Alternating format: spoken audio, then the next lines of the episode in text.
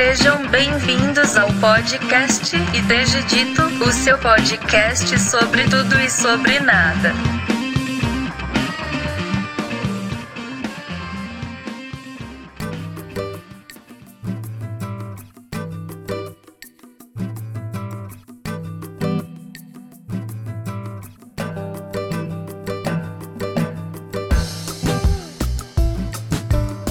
Aloha, sejam bem-vindos a mais um episódio deste humilde podcast que fala sobre tudo e também fala sobre nada. O meu nome é Thiago. E aí, pessoal, eu sou a Ellen, tudo bem com vocês? E hoje nós temos mais um episódio da série ETD Responde, em que a gente vai responder uma pergunta dos nossos ouvintes, né? É, nesse, nesse episódio a gente vai juntar a pergunta, porque nós dois vamos responder, e a pergunta vem do ouvinte Nelson, nosso amigo, né, Ellen? Nelson, que é nosso amigo, ouvinte fiel do ITG Dito, que divulga a gente para todo mundo aí. E a pergunta dele foi para o Tiago e foi o seguinte: o que te fez trazer a filosofia para sua vida? O que fez você olhar para a filosofia e o olhinho brilhar, entendeu? Como foi esse encontro, esse match? Quando você vê assim, abre o pote de. Ah, esperando que o pote de feijão é pote de feijão, mas na verdade ele é pote de. De, de sorvete. sorvete. Poxa vida. Aquele, aquele momento feliz da vida. Cara, é uma pergunta legal essa. E por isso que a gente decidiu, né, responder nós dois, porque uh, a gente pensou, pô, por que fazer um episódio só é, falar, falar do, do, da filosofia da minha vida, mas também falar um pouco do porquê que você descobriu o direito, né? Mas começando pela filosofia, já que a pergunta veio direto para mim primeiro, eu não sei, porque na verdade eu não queria fazer filosofia. A, a, filosofia foi uma decisão muito de última hora, assim, sabe? Uhum. Eu acho que eu era aquele típico aluno do ensino médio que até o terceiro ano tinha um plano, mas quando chegou ali na metade do terceiro ano, é, viu todos os planos irem por água abaixo, sabe? É, na verdade, eu nem era um cara tão planejador assim. Eu estudei em escola pública e nunca tive muita perspectiva. Não porque a escola era ruim, muito pelo contrário, eu, eu, eu sempre achei a, a escola que eu estudei uma escola legal, meus professores eram Sim. bons, sabe? É, claro que tinha muita coisa, porque muito aluno ali não estava interessado, atrapalhava um pouco a aula. Eu muitas vezes não estava interessado e era um desses que atrapalhava a aula também. Mas boatos que são esses que se tornam professores, né? É, eu acho que é para pagar pecado, né? Com certeza. E aí o que que acontece? Eu fui fazer um curso um curso técnico de informática é, pelo Centro Paula Souza, pela ETEC, né? Na época, eu acho que ainda chamava ET ainda, lá em Sul. E fui fazer o curso técnico de informática porque eu achava legal, eu queria aprender a mexer em computadores e tal. Já havia feito eh, dois cursos de informática na Microlins. Nossa, isso é muito velho, né? Nem existe mais. Não, é, é, é, engraçado porque hoje em dia a galera não, não faz mais isso, né? Não. Curso de informática. Ninguém mais faz curso de informática. Não. É, é muito louco isso. Aí eu fiz um cursinho, aquele básico, você aprende a mexer no computador. Eu acho que era tipo, operador de computador o nome do curso. E aí aprendi a mexer em pacote Office, em coisas básicas assim. E depois eu fiz um curso de hardware para aprender um pouquinho também de montagem e manutenção de computadores. É, nada disso vale alguma coisa hoje em dia, porque internet, é, tecnologia muda muito, muito rápido, então tudo que eu aprendi já foi, né? Mas eu gostei daquela época, então quando entrou 2008, tinha lá o vestibulinho da ETEC e eu decidi fazer. Fiz, entrei, uh, fiz o curso de informática, então eu tinha meio que certo na minha cabeça que eu ia seguir nessa carreira, sabe?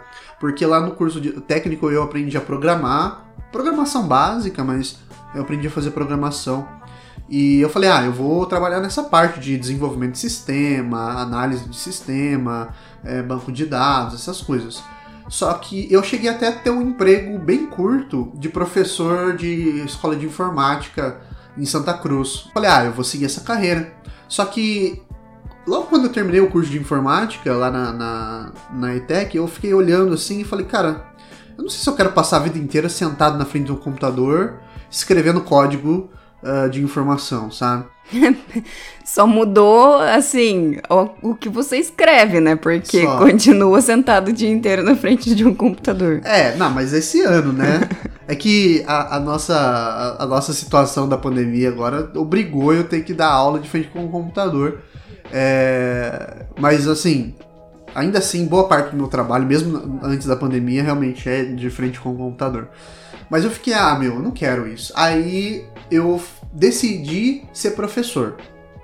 Só que eu decidi ser professor porque foi uma questão que o, os meus amigos na sala de aula falavam: Ô Thiago, você é bem didático, assim, na hora de falar, você, você explica bem quando você entende, né? Porque tinha essa também, quando eu não entendia, não adiantava. Mas quando eu entendia a matéria, eu meio que dava uma aulinha ali antes da prova com meus amigos, assim, eles gostavam. E aí eu falei: ah, beleza, eu tenho, se eu tenho habilidade para ensinar, o que, que eu vou ensinar? Eu vou ensinar a coisa mais fácil que um professor pode ensinar, educação física. Porque todo mundo gosta do professor de educação física, né? Quer dizer, todo mundo não, né? Não, eu, eu odiava. Você odiava? por que, que você odiava o professor de educação física? Eu não odiava o professor, eu odiava a educação física. Então eu tinha uma técnica. Ah. Uma técnica muito inteligente, eu acho. Qual? Que era a seguinte eu só ia para aula de educação física na véspera de prova, porque aí ninguém mais ia, o professor tinha que dispensar ah, a gente. Então eu faltava em quase todas as aulas, porque assim, a gente tinha educação física fora da escola, era em uma outra quadra. Ah, é verdade, não tinha a quadra na escola. Né? Não. Né? Aí, então era tipo no, no turno da tarde e tal, separado. E aí eu só ia para educação física quando, enfim, faltava em quase todas as aulas. E aí quando eu sabia que a galera tava começando a faltar na educação física por conta das provas, aí eu ia. Porque Ai. eu chegava lá, o professor fazia a gente alongar e mandava embora. Sedentário demais, né? Muito. Com ah, orgulho. A gente gostava bastante da aula de educação física, mas é porque também o nosso, nossos professores, os professores que eu tive, não, não cobraram muito outras coisas. Assim, era ele dava a bola de vôlei para as meninas e a bola de futebol para os meninos, e é isso, sabe?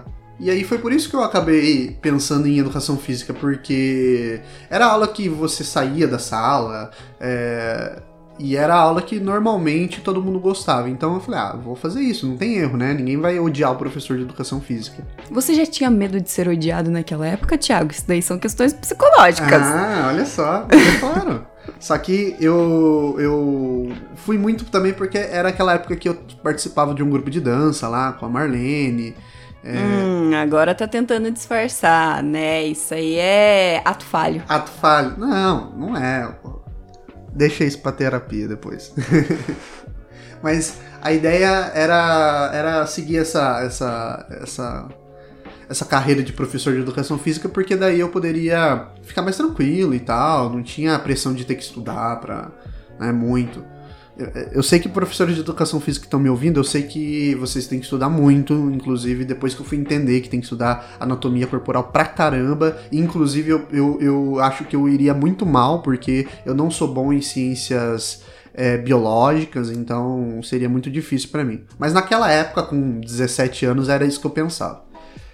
Aí apareceu lá na, na, na, na escola o, o, banner da faculdade do, da UEMP, né? Que é onde geralmente o pessoal que faz educação física aqui na região vai para estudar educação física. E no, no banner tinha todos os cursos e um dos cursos que estava lá era filosofia. E eu sempre achei legal filosofia, apesar de não aprender nada. Porque meus professores, eu tive três professores, duas professoras e um professor um para cada ano do ensino médio. Nenhum me ensinou filosofia de verdade, sabe? Porque não eram formados na área, é, duas eram é, pedagogas, uma bem velha, que já era para estar tá aposentada, já não sei porque que estava dando aula, sabe? Ela, é, ela foi uma professora muito boa na juventude, mas depois ela virou uma, né, uma pessoa que não devia estar tá dando aula mais, sabe?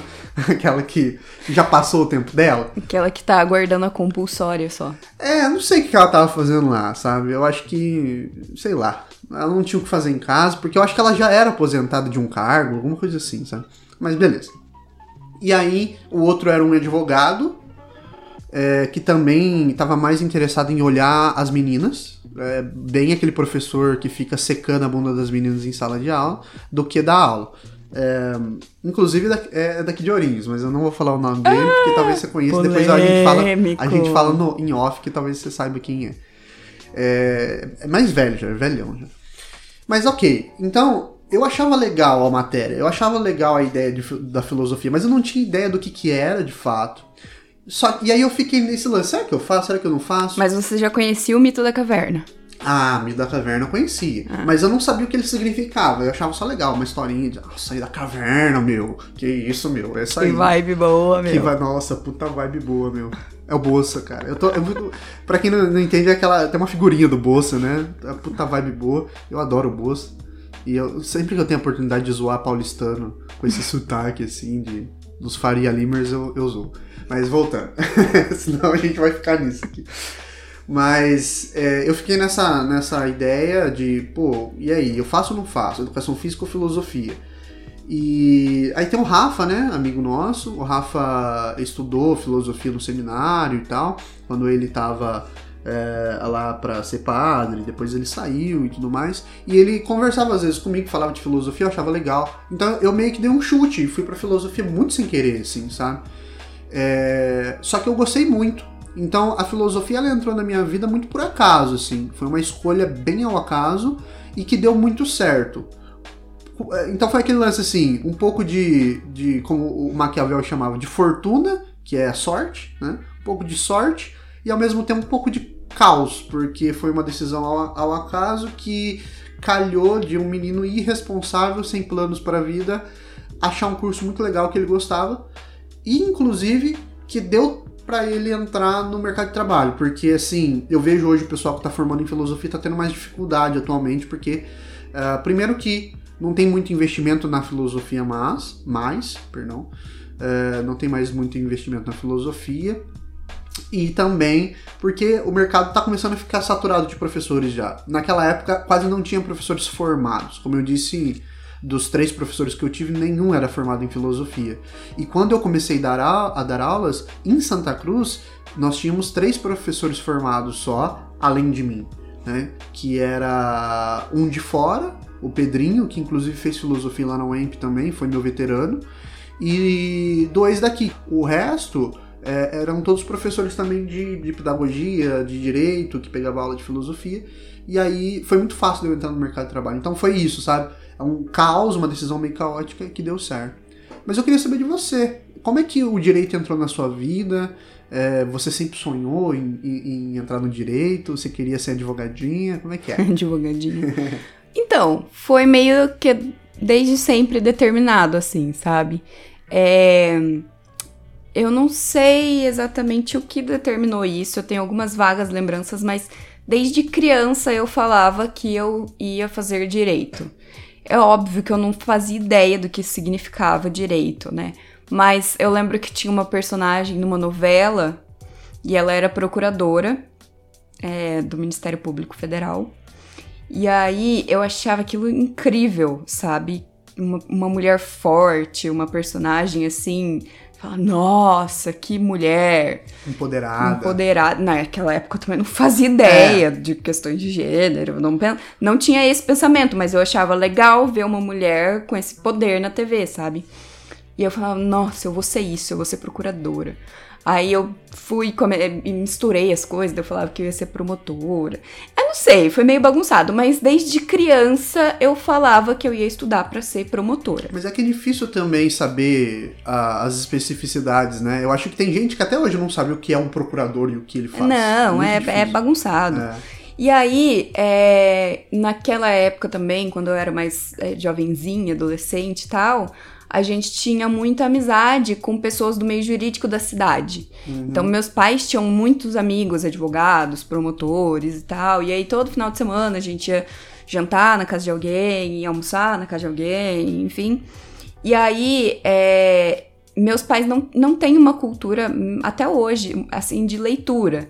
Mas eu, desde criança, li bastante. Então, quando eu chegava na casa deles e eu via que eles tinham biblioteca em casa, sabe? Tipo, aquele monte de livro, aquela coisa, eu ficava. Nossa, que delícia, né? Meu Deus, sabe? Essas pessoas elas leem muito por causa da profissão delas, então é isso que eu quero fazer, sabe? Mal sabia a treta que você ia virar hoje em dia. É, então eu gostava dessa imagem, assim, Legal. sabe? Eu via que eram pessoas que tinham uma boa condição de vida, é, com piscina em casa, o que era, tipo, muito inimaginável Pô, naquela Anos época. 90, começo dos anos 2000, piscina em casa. É, então assim, eu via que eram pessoas que tinham muita condição de vida, que tinham uma biblioteca, e eu ficava perguntando, sabe? Eu falava, nossa, você já leu todos esses livros?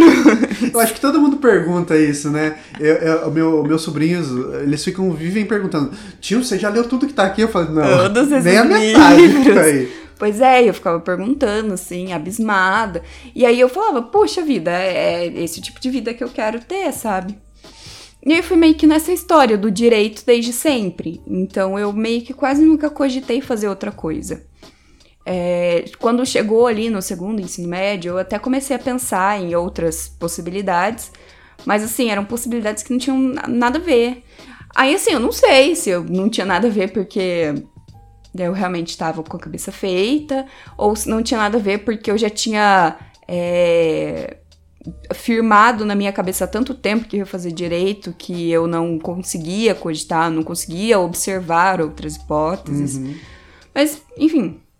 Inclusive, na minha escola tinha psicóloga que fazia teste vocacional e tal. E meio que sempre foi assim, direito, sabe? Sim. Não sei porquê. Até hoje, as- eu acho que combina um pouco comigo, a minha Sim. personalidade. Você é treteira, é boa. Eu não, eu não sou treteira. eu não me vejo como uma Não, pessoa treteira. Não é. Mas eu também não me vejo como uma pessoa passiva. Não. Mas. Você não é eu, por exemplo. Não. Eu sou um cara mais mongol, assim. Sabe? Tipo, eu fico de boa, assim. Se o cara quiser passar a perna em mim, às vezes eu não vou nem perceber que ele passou a perna. É, eu sou esse cara. Então, e eu sempre meio que fugi de treta, sabe? Então, enfim, pra mim sempre foi meio confuso, de tipo, por que, que eu escolhi? Mas é alguma coisa que desde sempre foi determinado. E é legal pensar nisso tudo, porque assim, a minha família nunca me impôs, sabe? Legal. Escolher direito. Tanto que só depois que eu fui passar na faculdade, o meu pai me contou que o sonho dele era ter estudado direito pra ser advogado. Legal, né? E aí, isso só depois, assim, sabe? Eu fiquei chocada, mas na época ele não conseguiu, ele, enfim, teve problemas pessoais na época da Uhum. escola e aí não investiu nisso. Mas é massa ele não ter pressionado, né? Porque normalmente quando você tem uma situação dessa em que o, o- Os os, pais, pais querem, né? Isso. Por exemplo, você já, a gente já conversou disso já no, no pessoal, assim, mas pro, pros ouvintes saberem, a minha mãe trabalhou no fórum durante anos, né? E minha mãe adorava ver juiz, promotor, advogado lá dentro do fórum. Então ela queria muito que eu fizesse direito, porque ela via aquele cenário, achava bonito e falava, pô, eu quero que meu filho se Sim. torne. Então ela quis sempre que um dos filhos dela fosse pra esse lado do, do direito, mas ela também nunca pressionou. Mas é legal o seu pai nem ter tocado nesse assunto, assim, até você. Não, ou se tocou, eu não- realmente não tinha lembrança, sabe? Aham, não foi uma coisa que te botou uma certa pressão. É, mas é lógico que quando eles é, ouviram eu falar, tipo, reiteradamente, ah, não, vou estudar direito, vou estudar direito, vou estudar direito, Ah, começou uma aquela- pressão pra eu estudar de verdade, né, Aham. e tal. Mas enfim, aí eu decidi que eu ia fazer direito, fiz, aí quando eu tava chegando ali no segundo, terceiro ano, um desses colegas nossos que era promotor, ele me levou pra assistir um júri. Hum, E aí, eu acho que eu tava no segundo ensino médio e foi a coisa mais incrível da minha vida, sabe? Ter assistido um júri. E aí eu decidi, eu falei, não, é isso que eu vou fazer. É isso que eu vou fazer. E advogados aqui no interior costumam ser bastante generalistas, assim, no sentido de fazer causas cíveis, criminais, trabalhistas, previdenciários, tudo junto. é. E o que acontece é que às vezes, tipo, advogados de júri, especialmente, não tem advogado especialista em criminal. Quer dizer, hoje em dia eu conheço alguns, mas oito anos atrás, exemplo, que foi quando eu fui assistir esse primeiro júri, não tinha advogado especialista em criminal, especialmente especialista em tribunal do júri. Entendi. E aí o que aconteceu foi que o promotor daquele caso que tava fazendo o júri, ele deu uma lavada no advogado, assim, sabe? Foi tipo, nossa, foi insano o caso. Uhum. E aí eu falei, meu Deus, eu quero ser fodida como esse, esse promotor, sabe? E aí eu determinei mesmo, coloquei, cravei a pedra ali que eu ia ser promotora. Ah, é aí Que eu já começa, tava então. pensando, aí eu decidi ser promotora. Entendi. E aí, enfim, é, entrei na faculdade, entrei na faculdade, né? Na verdade, é, fiz alguns vestibulares e acabei passando. Só pra, pra, pro público saber, é, teve um dos vestibulares que antes eu quase matei ela, né? Pois é, né, na verdade, assim, foi o vestibular da Federal do Paraná, que Isso. naquela época era o meu sonho de princesa. Mas era engraçado, porque no terceiro ano do ensino médio, e isso aqui até pros ouvintes que estão passando por essa fase agora, não se sintam pressionados, porque os sonhos de princesa, eles vêm e vão com uma rapidez É. impressionante. Então, assim, eu tinha o. Sei lá, acho que nessa época, do nada, eu inventei que eu queria ir pra Federal do Paraná e que a Federal do Paraná era o meu destino, sabe? Sim, você estudou bastante. Eu te emprestei livro, até porque na segunda fase tinha filoso- bastante filosofia e sociologia, né? E aí tinha. caíam uns livros específicos, caía o discurso do método do Descartes. Aí eh, eu lembro que a gente conversava na época. eh, eu já tava apaixonadinho, mas eu não admitia, né? Naquela época. Nem ela também. E a gente depois teve outros, outras paixões por meio do. na- na- a gente tinha tido outras paixões. É, nessa época a gente já. É, eu, eu tava namorando, na verdade, eu acho, né? É. É, e, a, e você, não sei se já tinha largado. Não, já tava solteira. Já tava solteira e o eu emprestei livro pra você do Descartes e tal, a gente conversava bastante, tava mó, você tava mó empenhada nessa, nessa ideia. Tava. Não, e foi engraçado, porque assim, meu sonho de princesa então era ter passado no vestibular da UFPR. Uhum. Mas, é, até então, eu não era uma pessoa. Eu nunca fui uma pessoa muito estudiosa, sabe? É, mas, né, eu era uma. Assim, eu não era muito dedicada na É. escola, mas quando eu queria estudar alguma coisa, eu estudava. Então, assim, é, eu lembro que, tipo assim, eu decidi que eu queria fazer o vestibular da UFR, sei lá, era no metade do ano do terceiro ano. Aí eu falei, meu, agora eu preciso estudar pra passar, né? E aí eu fui fazer a primeira fase, passei muito na sorte, muito na casca. Aí a hora que eu passei, eu falei, não, beleza, agora eu vou estudar. Agora vai. Só que, e aí o vestibular era, é, da segunda fase era História e Filosofia. E, meu, eu não tinha condição de estudar toda a história em, uma, em dois meses. Sim. Acho que não, é- nem dava dois meses, mas sei lá. Não tinha condição de estudar tudo isso em dois meses. E aí, é, eu apelei para filosofia, porque eram textos específicos. Aí Sim. eu fui estudar esses textos que você me ajudou. E, enfim, só que acabei não passando, né? Não deu certo. Por. Primeiro, por N fatores, porque eu não tinha estudado história suficientemente. Eu, eu acho que um fator que, quando a gente conversou logo depois que você fez a prova e tal, é, foi o tempo, né? O tempo, o tempo é muito apertado, né? Lá. Sim. E como as respostas são dissertativas na segunda fase, você acabou tendo que deixar algumas sem responder, O né? tempo de prova é, é apertado mesmo e o vestibular é realmente difícil, sabe? Sim. Porque eram dois dias de prova. No primeiro dia eu fiz cinco redações. É, olha só. E aí no segundo dia tinham 10 respostas é, dissertativas. Não sei se eram 10 ou 14, mas eram tanto sobre filosofia. Então, assim, foi realmente difícil, É. como o vestibular de segunda fase costuma ser, né? E você tava prejudicado porque, como eu disse, eu quase te matei. É, então a gente tinha sofrido um acidente na quinta-feira. Assim, não aconteceu nada grave, Isso, né? Ninguém machucou muito, mas eu fiquei, tipo assim, com todo o lado direito do meu corpo dolorido. e aí eu tinha que escrever cinco redações e 14 questões dissertativas. Então não foi muito fácil. Mas eu, né, não foi por conta disso que eu não, Não, passei. é.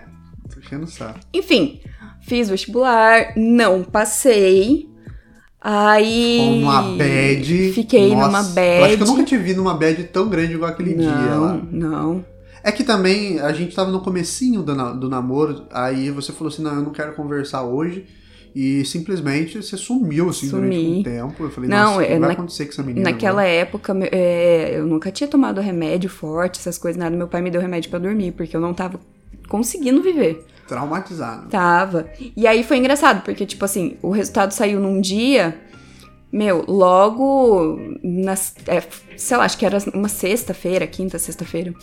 E aí, na segunda. Na, logo na outra semana, meus pais estavam, tipo, viram, né, que eu, nossa, eu não tava conseguindo entrar na faculdade que eu queria. A gente veio pra Ourinhos, que naquela época não tinha vestibular muito cursinho de vestibular muito bom em Santa Cruz. Aí a gente veio para Ourinhos e meus pais, tipo, super dedicados, assim, em achar um cursinho para eu fazer, para eu ficar, passar o ano estudando. Uhum. E. Assim, aí depois eu fiz, e aí o engraçado foi que o vestibular da UEMP, que foi onde eu estudei, foi 10 dias depois do cursinho do que saiu o resultado da UFPR. Então, saiu o resultado da UFPR, eu simplesmente abandonei tudo. Eu falei que se foda, eu não vou estudar em 10 dias, eu não vou aprender nada em 10 dias. É, já tava matriculada em cursinho, porque a gente já tinha vindo ver. Falei, que se foda, sabe? É, É, abandonou. né, agora vamos ver. E aí, justamente por conta disso, eu fui com o espírito pro vestibular da UEMP tão relaxado que eu fui, eu fiz a prova, eu passei muito bem Passou no vestibular. bem. É, e aí, meu, o resultado saiu no dia que começavam as aulas do cursinho, sabe? Aham. Aí saiu o resultado. Naquela época, minha família não tinha dinheiro para nem pra pagar cursinho e menos ainda pra eu ir estudar fora, sabe? Aham. Tipo, pra ficar morando em Curitiba. E é, é aí. que seus pais não queriam muito que você fosse. Não, lá, não queria, a gente não tinha dinheiro, não tinha condição. Meu meus pais sempre falaram: não, se você quiser mesmo, a gente vai dar o né? sangue Aham. pra fazer. Mas aí, a hora que saiu o vestibular, sabe, eu, eu, que saiu o resultado, eu falei pra minha mãe, ela começou a chorar. Aí, minha mãe nunca chora. Uhum. E aí eu falei, meu, é isso, sabe? Tipo, eu não vou me submeter a passar por uma tortura de cursinho mais um ano só pra, por um capricho. E eu também não vou submeter os meus pais a terem que passar por isso e ficar pagando coisa que a gente não consegue, sabe? Sim. Aí, naquele momento, assim, veio a- uma iluminação de realidade. Eu falei, não, beleza, eu vou pra UEMP. Uhum. Aí entrei. É, Ah, e sem dizer que também depois você ficou sabendo que você passou na, na UEPG, é, né? um ano depois que eu já tava cursando, eu descobri que eu tinha passado também na UEPG, na lista de. na De terceira né? chamada, sabe? Aham. Enfim, Que aí eu já tava lá na UEMP. É, meu primeiro estágio foi no segundo ano e foi na promotoria Uhum. da infância e da juventude.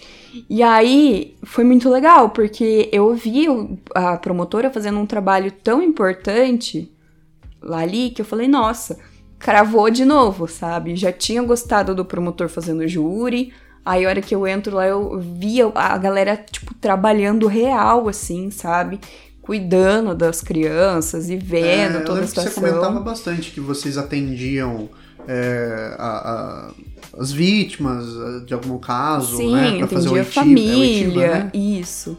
Meu, foi sensacional, assim, sabe? Foi uma experiência que eu fiquei apaixonada. Uhum. E aí foram surgindo outras oportunidades de estágio. Depois eu fui é, pro gabinete do juiz criminal também. E gostei muito. Nossa, eu tenho um carinho muito grande pelo Dr. Leonardo, que foi o juiz com quem eu fiz estágio até hoje. É, porque foi sensacional, assim, sabe? Tipo, ele era uma pessoa sensacional pra lidar. A minha mãe adorava ele. Não, todo Leozinho. mundo gostava do Dr. Leonardo, porque ele era incrível. Ele é incrível. E aí eu lembro que ele me dava livro. Meu, ele comprava os livros pra mim, sabe, da faculdade. Sim. E aí em um deles ele tinha colocado, assim, uma dedicatória para minha, é, para minha futura colega magistrada. Legal. Porque. E aí, enfim, eu tive a oportunidade de passar pela promotoria, fui pra, pra magistratura, aí eu vi que não, não Aham. seria juíza nunca. Só que no meu último estágio da faculdade, no quinto ano, eu voltei pra promotoria. E aí foi meio decepcionante, assim, sabe? Tipo, gostava dos meus colegas e tudo mais, mas eu percebi que o pensamento. Naquela época eu já tava com um pensamento um pouco mais crítico sobre drogas, crime, essas coisas. Já tá mais esquerdinho. estu- mais- é, eu tava mais estudando criminologia, assim. E aí eu via que, tipo, tinha um pensamento que era um pensamento meio institucional de todos os promotores, assim, da região que eu conhecia. E aí eu falava, meu, mas não- eu não penso isso. E eu não quero pensar isso Sim. sabe? Então, para eu entrar numa instituição, que é o Ministério Público, que eu vou ter que concordar com esse tipo de pensamento, não vai dar. Sim. Aí eu decidi romper com o Ministério Público, com a promotoria, e falei: o que sobra pra mim então é a advocacia. Legal, legal. Mas eu acho legal essa atitude, porque a maioria das pessoas não, não param muitas vezes pra pensar, ou se param pra pensar, se submetem pelo salário, muitas vezes que é mais alto, né? É muito muito mais mais alto. E a estabilidade, que é uma. é, Vale lembrar que o, o- o- a parte. O, a parte do judiciário no Brasil é o que ganha melhor, né? Sim. Assim, são salários astronômicos e a estabilidade, assim, ah, você, não, você não é exonerado, você é aposentado compulsoriamente. Então, assim, se você faz alguma coisa errada, você ainda ganha de prêmio uma apos- aposentadoria compulsória. É, então, assim, é, a maioria das pessoas acaba se abaixando, né? A cabeça falando assim, ah, eu vou entrar nesse sistema e reproduzir esse sistema porque eu quero ter uma estabilidade e um salário alto. Eu acho legal você não ter é, abaixado a cabeça e pensar assim, ah, beleza, eu poderia é, ganhar muito mais, mas eu não seria feliz fazendo isso, então eu vou optar por uma outra coisa. Sim. E é, foi isso, sabe? Tipo, eu percebi que não, não coadunava com as ideias que eu tinha. Nossa, olha, coadunado. Coadunava. não. Bonito. Esse, esse podcast às vezes tem uns momentos é, trecheiras, mas tem uns momentos também bonitos, né? Então, aí eu percebi que não combinava com as ideias que eu tinha, daí eu falei, vou pra advocacia. Aí foi isso, fui pra advocacia. e cá estou, sofrendo, Sofrendo um pouco. porque ser advogado não é exatamente fácil, mas é muito prazeroso. Sim. E o que, o que, que- como que foi a sua, a sua experiência na faculdade com o direito, assim, agora não só do, do ponto de vista profissional, mas do ponto de vista, assim, é, o, o- como é que estudar direito mudou a sua vida? Você sente que mudou bastante, assim?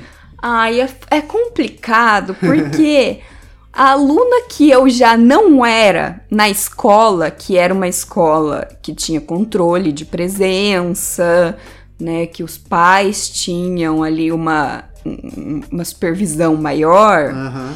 quando eu fui para uma faculdade pública, piorou, sabe? Caloura, tinha que. E eu tinha que festa. ficar. Pe... Não, não, nem festa. Eu não, não Apesar fui que as- é, as festas- tantas isso. festas, assim. É, as nossas festas eram depois do horário de Isso, é. aula, então não influenciava em nada. Aham. Mas, assim, ter que pegar o ônibus pra chegar lá, às vezes o professor falta. Porque essa é a realidade da universidade pública no Brasil. A gente também não pode é, romantizar. A universidade Uhum. Não, é. pública é ótima, mas a realidade é que o professor ganha muito mal. E aí, é, às vezes nem vai, Isso. porque também, assim, tem professores que é, pede afastamento. É, né? lógico, mas tem professor que daí pede afastamento e É. aí não vai, enfim, Professor que manda, manda orientando. manda mestrado, É, no- muito. É, você sabe? mesmo teve muita aula com orientando. né? Muitos, muitos. Uhum. E aí, é, lógico que muitos orientando são melhores que o professor. É, é, isso é verdade, porque o cara tá lá querendo conquistar também um espaço, ele vai se aproveitar daquela oportunidade pra realmente marcar ali os alunos e falar assim, não, esse, ele é bom e tal. Sim, então, é. E aí, às vezes, tinha umas aulas meio aleatórias, assim, sabe? Uhum. aí eu não ia tanto. Se eu já faltava bastante na escola, na faculdade isso piorou completamente. Ah, eu era assim também, viu? Mas, é, aí o primeiro ano de direito é um ano muito teórico. Sim. Sempre a faculdade de direito é, É. teórica, né? Mas é, é- é- não é muito no código, efetivamente, né? Não. Mais da filosofia, do direito, Primeiro ano a coiseira, gente estuda a história do direito, que era a minha morte.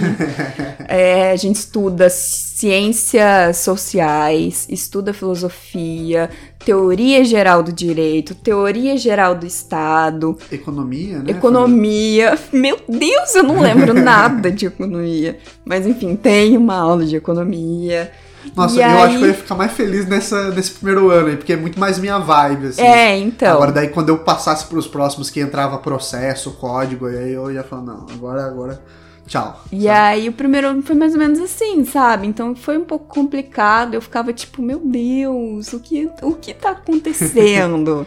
O que, que eu tô fazendo aqui? o que é uma bosta, porque agora que eu saí da faculdade, eu percebo que eu fui uma imbecil de não ter estudado as matérias do primeiro ano, porque eu já precisei, para casos mesmo, atualmente, eu precisei parar para ir reestudar teoria geral do direito, porque se naquela época eu tivesse firmado certinho, tivesse entendido determinadas coisas, é, vigência de lei, é, retroatividade, todas essas coisas que a gente estuda em teoria geral do direito, eu certamente não teria tido tanta dificuldade hoje. Aham. Mas naquela época a gente não, nessa época a gente não vê é, utilidade. Ah, mas isso é. Eu acho que isso é tipo.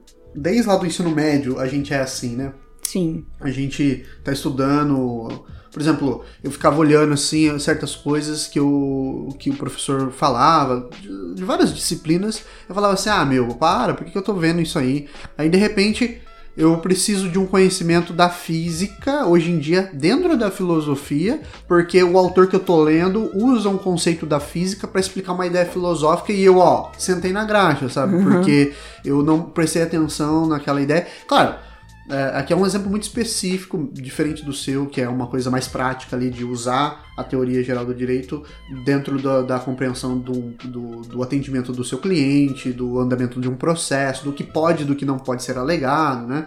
É, é muito mais prático e o meu é muito mais teórico, mas eu acho que todo mundo passa por isso, principalmente nos primeiros anos, cara. Eu- eu- os meus dois primeiros anos da faculdade foram, é, juro, vergonhosos, assim. Eu aprendi a ser um pouco mais é, estudioso no terceiro e no quarto, e eu fui aprender de verdade o que, que era alguma coisa no mestrado, que daí que eu me fudi legal. eu falei, ah, tá, isso aqui que é estudar de verdade, né? Foi assim. Então, e aí foi isso. E aí, a partir do segundo ano, eu comecei a ter aula de penal. E aí, como eu tava no Ministério Público, depois eu fui pra vara criminal. Aí o que aconteceu foi que eu era um- absolutamente uma ameba em direito civil e direito processual civil. E eu gostava muito de estudar direito penal e processo penal. Tipo, eu estudava por gostar, assim, sabe? Só que aí pula pra hoje, eu sou advogada civilista. Aham. Então, né? tipo, É vida, né? aquilo tudo que eu ignorei estudar durante a faculdade, porque eu achava que ia ser promotor e eu só precisava saber penal, É. acabou que não.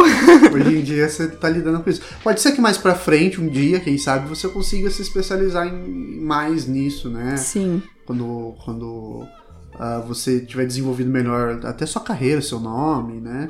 É, mas o que mudou então? Você perguntou, né? O que mudou na minha vida estudar direito? Se a, a faculdade de direito mudou? Mudou muita coisa na minha vida. Uhum. É, especialmente porque, assim, embora eu tenha estudado determinadas matérias e depois tenha ido para um rumo de carreira totalmente o oposto, eu fiquei muito mais crítica na faculdade de direito, Aham. sabe? E lá, a faculdade de direito de Jacarezinho tem uma- um viés muito crítico, de estudo crítico Legal. do direito. Então, a gente, nós não saímos de lá reprodutores de leis e códigos. A gente sai de lá uma pessoa que é, vai entender ali a teoria do direito, a crítica, que vai pensar a lei de maneira crítica. Legal. Porque reproduzir código a gente sabe ler e É. aprende depois, né? Então, eu gostei muito. Eu achei que eu saí com um pensamento muito mais crítico, conheci é, lei- é, autores mais é, críticos, enfim. Legal. Gostei muito disso, acho que alterou muito o meu pensamento, Uhum. muito o meu modo de ver o mundo, os meus interesses e sei lá, eu gosto mais da pessoa que eu sou hoje por conta disso, sabe? Legal. Interessante isso. E você? Cara, também, né? Eu acho que eu sou a pessoa que eu sou hoje por causa da faculdade, imagina. eu era um cara. Eu era, como eu brinquei, eu era um mongol que não sabia muito bem o que queria da vida. eu sempre tive um espírito meio de questionador, mas eu, é, é, é, não no sentido de. Eu, eu nunca fui um cara combativo. Muito pelo contrário. Eu sempre, eu sempre fui um cara que respeita. É, que internaliza muito bem as, as regras e tenta jogar de acordo com elas, porque, sei lá, eu acho que a minha mãe foi uma pessoa que me fez ser esse cara que tem medo de quebrar a regra, sabe? Uhum. É, então, na verdade, a faculdade de filosofia. Outra matéria aí pra terapia. É, a faculdade de filosofia foi uma puta desconstrução dessa, desse personagem, sabe? É, então, eu sempre fui um cara que. Eu. eu por exemplo, eu, não tem nada a ver o papo, mas dá para exemplificar com isso. A minha mãe, ela sempre falou muito sobre drogas comigo, sobre o uso de drogas e tal. É, e não só de drogas, mas de álcool, cigarro, esse tipo de coisa de uma maneira bem incisiva, assim, sabe? Não do tipo assim, olha, se você aparecer fumando aqui eu vou, vou, vou te deserdar. Não isso, mas no sentido assim, ela era bem pontual nas coisas que ela falava, a ponto de eu ter convivido durante muito tempo com várias pessoas que usam maconha e outros tipos de drogas, ou fumam e tudo mais, e não ter a necessidade de fazer isso. Óbvio que depois, com o tempo, por exemplo, quando eu entrei na faculdade, ah, aí você vai bebendo cada vez um pouco mais, porque é um ambiente inebriante, aí você começa a fumar, sabe? Hoje em dia eu, eu, eu, eu, sou uma outra pessoa nesse sentido. Mas, por exemplo, eu nunca, eu, eu nunca me senti. Nunca senti necessidade de experimentar uma maconha, por exemplo. Não porque eu acho ruim, negativo, aquela, aquele estereótipo do maconheiro. Muito pelo contrário, eu acho. Sabe, até tem amigos que são.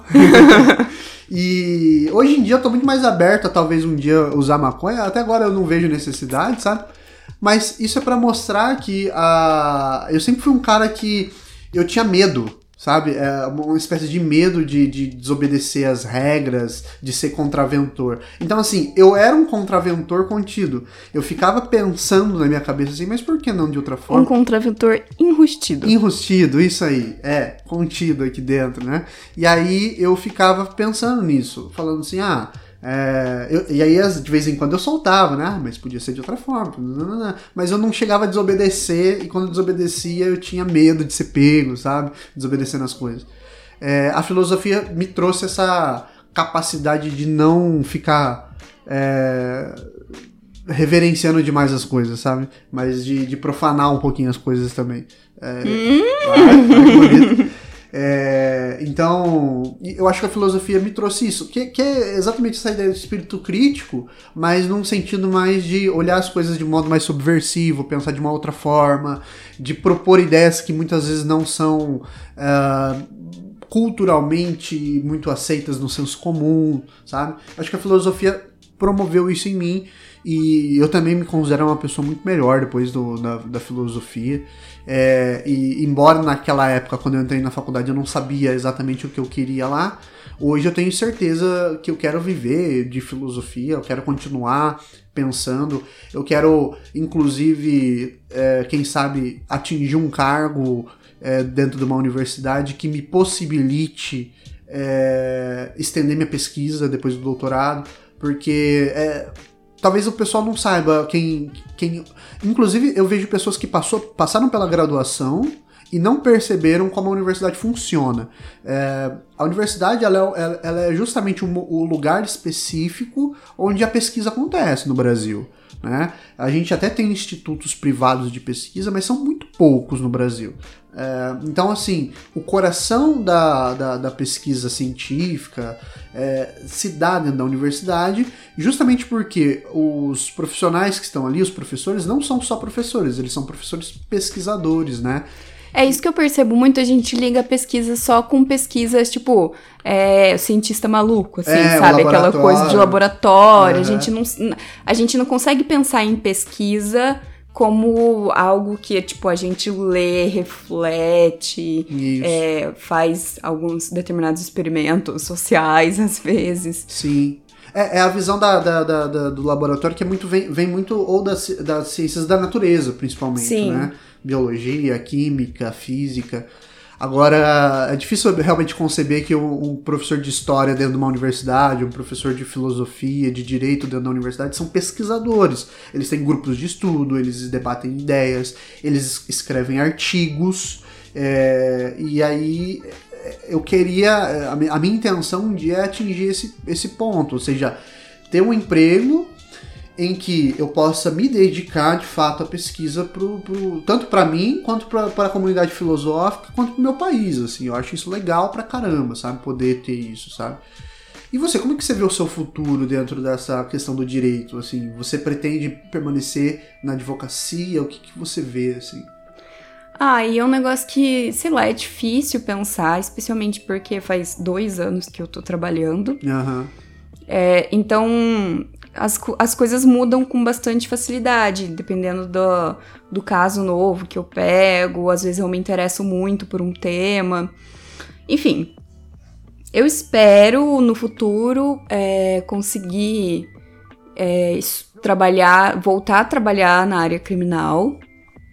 É, também espero, num futuro, conseguir focar mais em atendimento de mulheres. Legal. Em situação de é, divórcio, desde. Assim, é um atendimento de mulheres, assim, uhum. sabe? É, desde atender num divórcio quanto é, violência doméstica, assim, Sim. sabe? Então, eu acho que eu vejo como esse caminho atualmente é um caminho bastante desejado por mim, assim é, sei lá, em continuar trabalhando em escritório, uhum. continuar advogando, eventualmente, talvez, em algum momento, é, ir também para a área acadêmica, uhum. de mestrado e doutorado, que não tem sido aí uma coisa muito fácil ultimamente, mas é, nessa área e dar aula, talvez sei, por enquanto é tudo muito uhum. incerto. Acho que o principal é continuar trabalhando em escritório, continuar advogando, que é massa demais. Legal, muito bom. Bom, espero que a gente tenha respondido então aí a pergunta do Nelson. Eu acho que mais do que responder a pergunta dele foi um papo, né? A gente se aproveitou da pergunta para fazer um, um, um, episódio. Uma reflexão sobre as nossas vidas. Isso. E aí a gente, como sempre a gente faz no finalzinho dos episódios, a gente passa a bola para vocês agora. E aí, como é que. Eh, o que, que a sua profissão, na sua vida, o seu curso? Você já escolheu algum curso? O curso que você está fazendo, que, que, no que, que ele se relaciona? Ele mudou você? É, a profissão que você está hoje mudou a sua forma que de ver o mundo? O que você espera do futuro, do né? futuro. E também eu acho que você que está ouvindo que ainda não cursou uma universidade, é, não, por exemplo, um aluno, um aluno meu, talvez que esteja ouvindo aí o episódio, que está é, é, se preparando aí no ensino médio para ir, o que, que, você pretende fazer, o porquê que você pretende fazer o que você quer.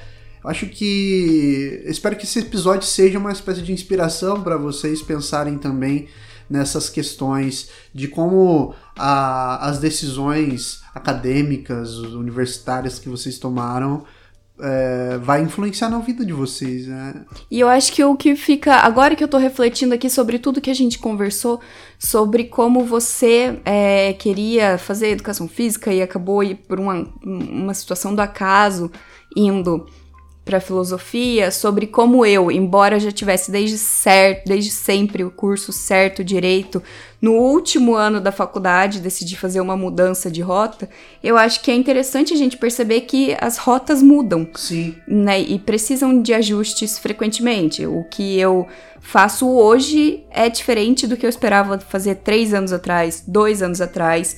E eu, embora tenha aí algum alguma intenção para o futuro, acabei de dizer que não sei o yeah. que espero. Então, rotas mudam, rotas precisam ser ajustadas.